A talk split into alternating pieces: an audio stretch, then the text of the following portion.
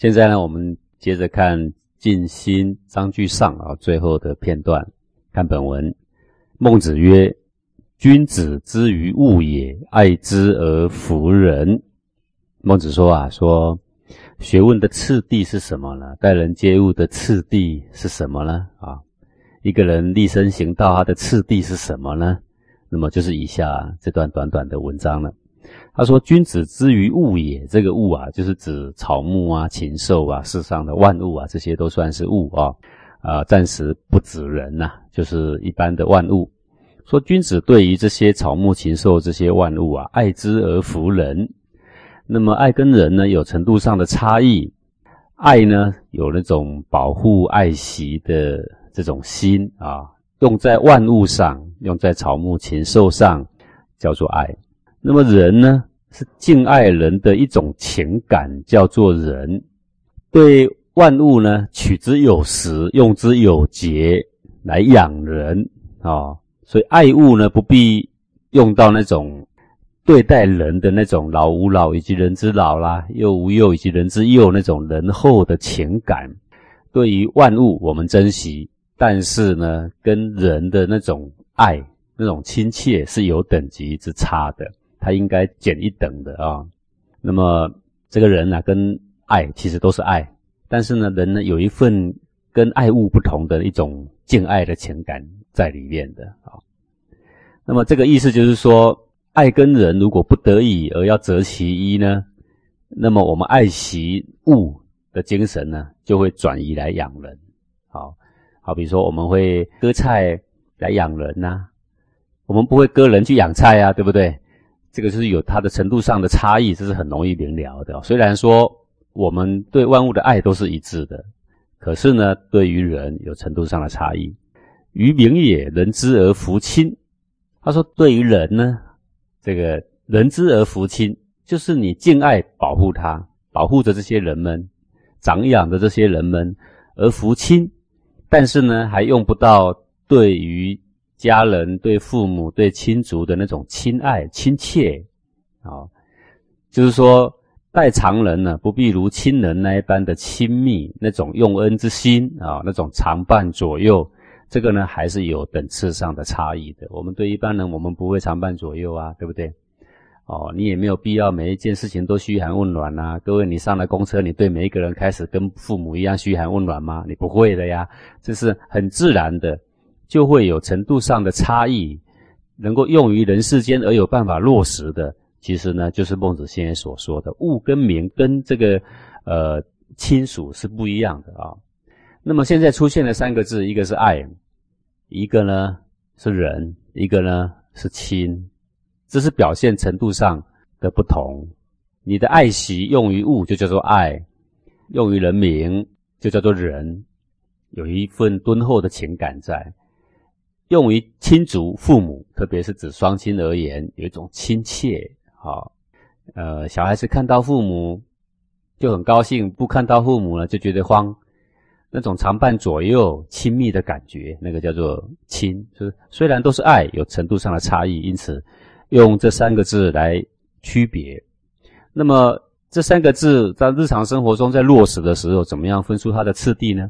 孟子说：“亲亲而人民。”人民而爱物，这个就是中华文化里面的一个非常重要的一个精神啊！从尧舜禹汤以来，都是这个精神，就是亲亲而人民，人民而爱物，就是你把亲亲摆第一，亲爱你的亲人的这种爱是最大的、最重要的，摆第一，做的圆满呢，而后把这种爱呢往外扩张到人民去。敬重、爱惜、长养这些人民，而后有余力呢，再把这种爱呢、爱惜的心扩张到世上的一些万物。好，那么这个意思就是说，世上的人物啊，在老天爷以及在圣人的心中，其实它是有等次上的差异，它并不是平等的，是有大小先后的。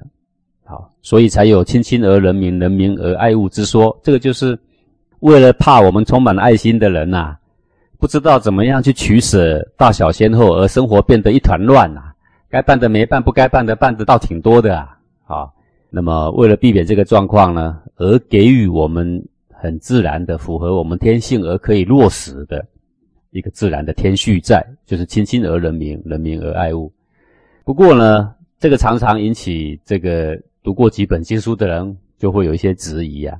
佛经里面呢谈到无分别取舍、万物的平等之说，其实呢，这个指的是内观你周身的气血的时候，不论哪种气血是平等的。以这个状况来说是第一义。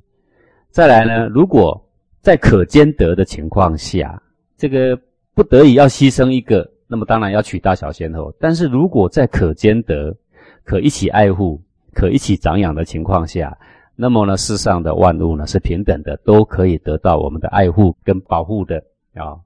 但是对于身外之物，若在不得已必须要二取一的情况之下，说鱼与熊掌不可兼得的情况之下，那么圣人就教给我们一个取大舍小的一个判断的办法，行事得宜的办法啊。你必须舍一个嘛，对不对？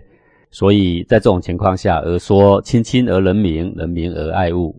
那么你不必取舍的情况下，可兼得的情况下，那么我们就说万物平等。好，还是很多人很坚持说佛经比较伟大，佛经万物平等，那种爱才是最大的。如果你真的信以为万物平等，那么我举个例子吧，就刚刚讲的杀人喂狗行吗？不行的，谁都知道这是大罪，不是吗？对吧？还是杀人喂草行吗？杀人去喂菜行吗？没有，我们不这样做，我们会去割一一颗菜来养人。我们不会去割人头养菜，各位对不对呀？所以你明明你在行事的时候，就算你提倡万物平等的人，你在平常行事的时候，你依然无法逆着亲亲而人民，人民而爱物的这个事实。事实上，你所做的就这么一件事。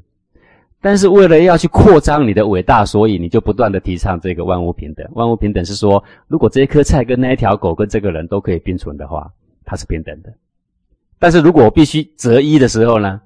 必须牺牲两个呢，那么把菜割了，把狗杀了，去保护这个人吧，这样懂意思吗？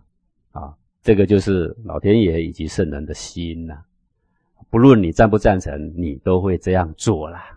啊，事实上你的生活呢，你也是这样做。你是以万物来养人，你是以万物来养你的双亲，你绝对不会用你双亲去养万物，那是不可能的事情啊。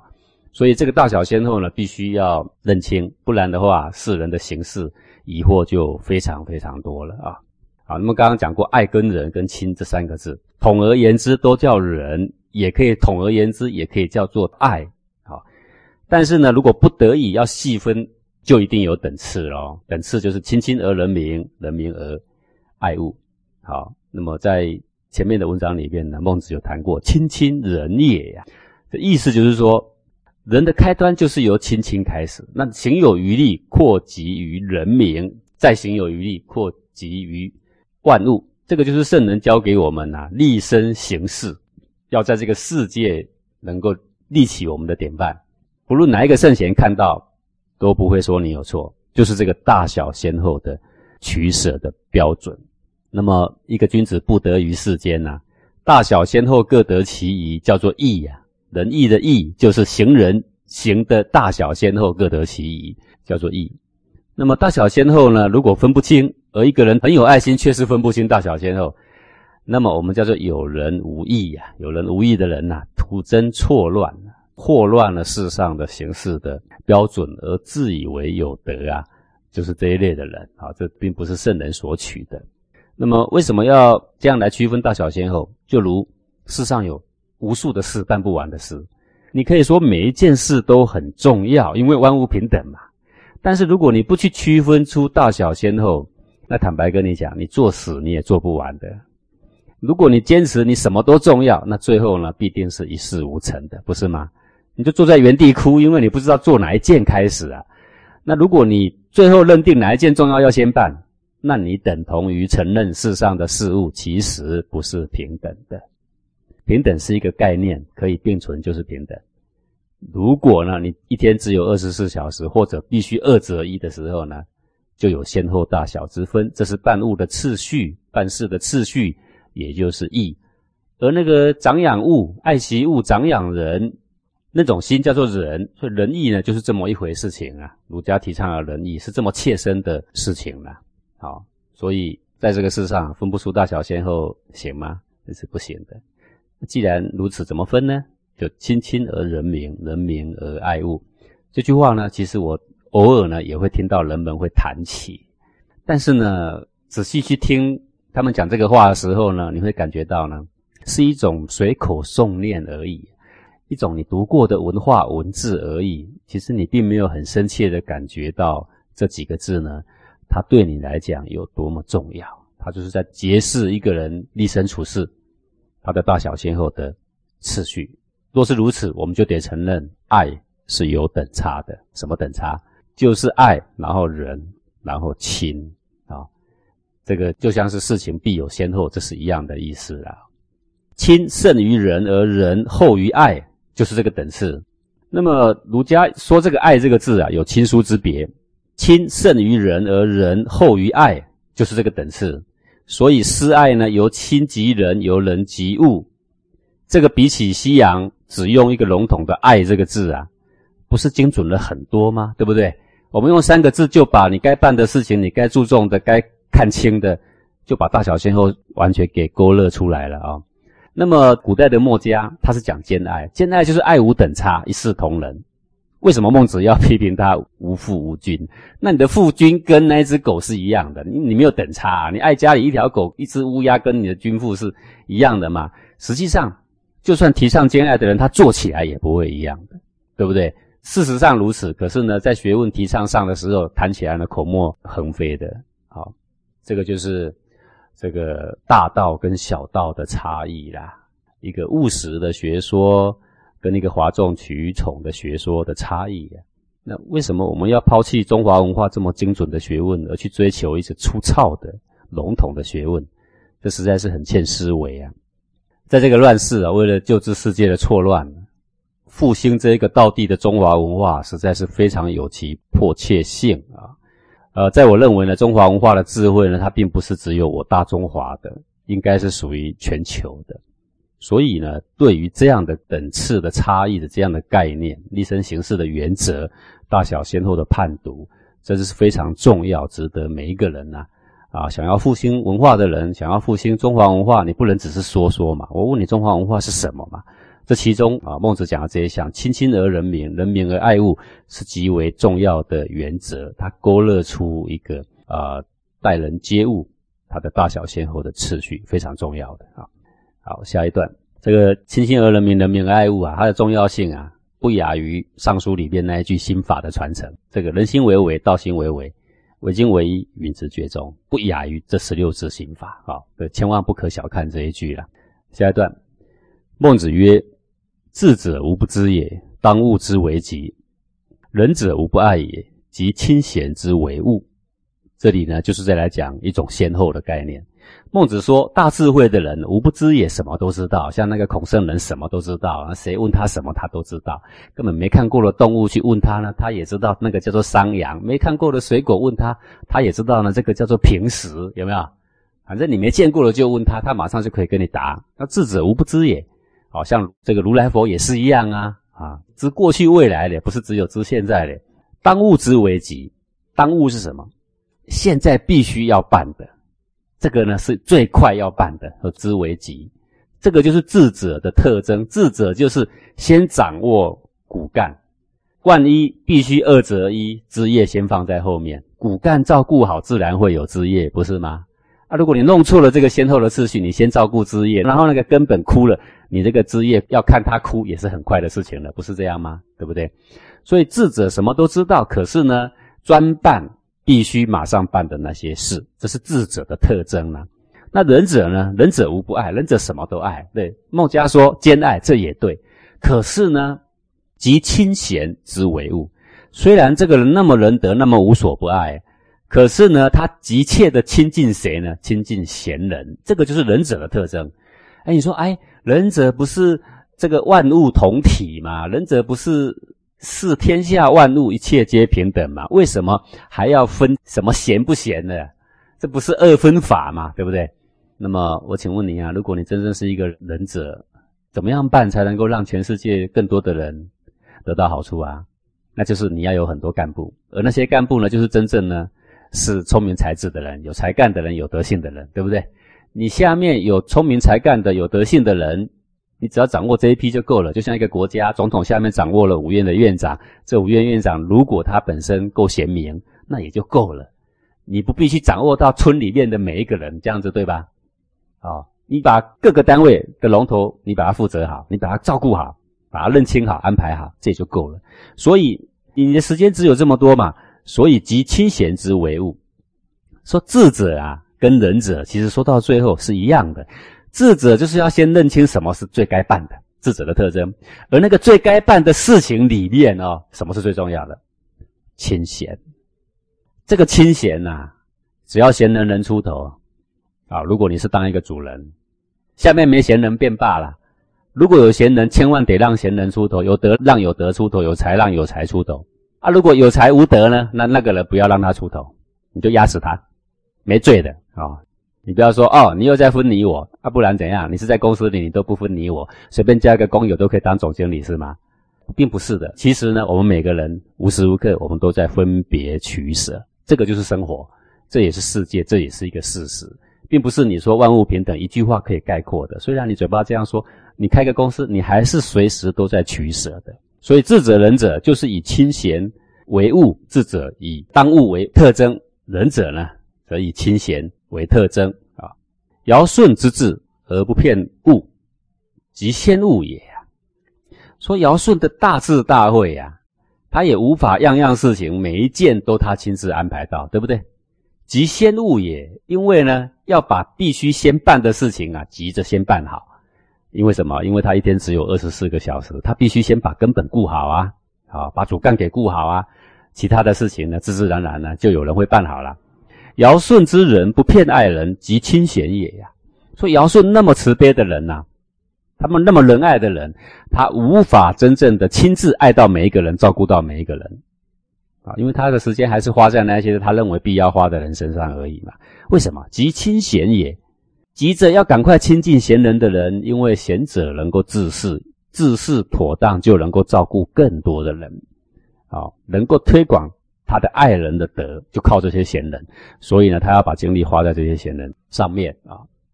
这个是由于这个。务实的去体会到人的精力有限，人的时间有限，而天下的事物无尽，天下的人物无尽啊。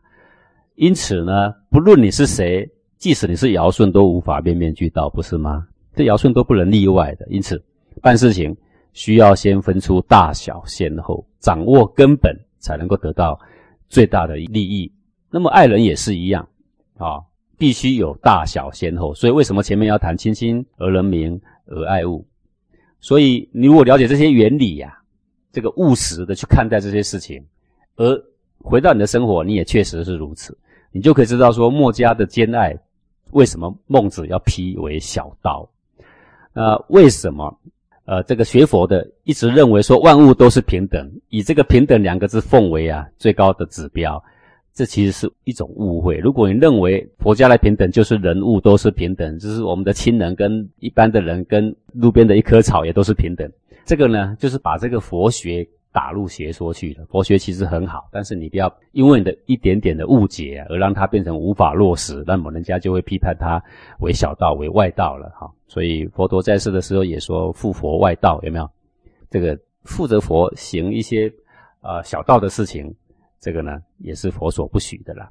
不能三年之上而事小公之察，放犯留错而问无此觉，是之谓不知物啊。不能三年之上，说你父母过世，你无法替他所完应有的丧，或父母的丧期就是三年。古代是如此的。当然，呃，有的人读到这个书，你会说：“哎呀，这怎么可能实行到现在？”那没有错的。现代的这个功利社会来说，却也。没有这个空间了啦，哈，你就要守丧，然后以前的人胡子要不理，然后呢还要穿着丧服穿三年，然后你穿到公司去，那你岂不是没投入了吗？是不是？当然如此，不过这个是以当时的来说哦，当时这样可以守丧三年的。那么在可以守丧的情况下，你不守丧三年，而视小公之茶，而却去细究那个士服跟小公服，好。考察小小的礼节，士是什么呢？它是一种呃细麻所做的丧服，它用在哪里呢？用在堂兄弟、表兄弟、岳父、岳母或女婿、外孙等等，他们过世的时候呢，为了表达他的哀悼所穿的丧服，为期呢是三个月。那么小弓呢，他是用较细的麻来做的，他是在什么时候用的呢？曾祖父母或者是这个伯叔祖父母、兄弟之妻等等这些他们过世的时候呢，所表达哀伤所穿的这个为期呢是五个月。这意思就是说，世间最重的伤就是父母的伤三年，你连这个都不能完备，重要的都不能完备，而那个最不重要的三个月跟五个月的伤服，你竟然呢能考察的非常的细致啊？那么呢，这个叫做什么？放饭流错而问无此觉，叫做不知物。什么叫放饭流错而问无此觉？放饭流错就是抓着饭往嘴巴放，然后喝的呢这个汤呢流着满脸都是，叫做放饭流错，狼吞虎咽，杯盘狼藉的意思啦。而问无此觉，而且只问人家别人吃饭有没有细嚼慢咽，此觉就是咬东西的啊。是之谓不知物，这个叫做不知物，不知道什么是当物之为急，不知道根本，不知道主轴，不知道大小先后。你自己在那一边狼吞虎咽，杯盘狼藉，却问人家吃饭有没有细嚼慢咽，有没有斯文，这个是不是搞错根本了呀？完全搞错根本了啊！那么这个是在说什么呢？说必须注重的主轴，如果你没有做好，而你小的地方却很注重，那就跟放饭留错而问无此觉是一样的无知的啦。那再回到前一段所谈的主轴是什么呢？亲亲而人民而爱物，对不对？所以为什么我们在这个黄金禅的练习里面呢，排定的功课有十项的关照，那是平等的。那个是无大小先后的，对内在气血的关照呢，就要一律平等，才能够从烦恼走出来。而后安排成人成己的心就是人，而后安排大小先后呢，就是当务之为己呀。然后你要用到这个十五项的着陆功课的时候呢，就有什么？全部都是在落实在你的亲族为第一对象，而后呢，再来谈到呢，你待人处事，然后呢，再扩及于万物。这个呢，是一秉着中华先祖啊道统传承的精义，他的精神啊，而衍生出来的啊。所以各位呢，不要小看这些，常叫你做的东西呢，都是小儿科，小儿科嘛，你做做看。既然你学问这么高嘛，德性如此的高超，那你做做看。就连这个根本也做不来呢，那么高谈阔论呢，那也就成个虚学的学问了，不务实地了了啊。好，以上呢是静心章上啊。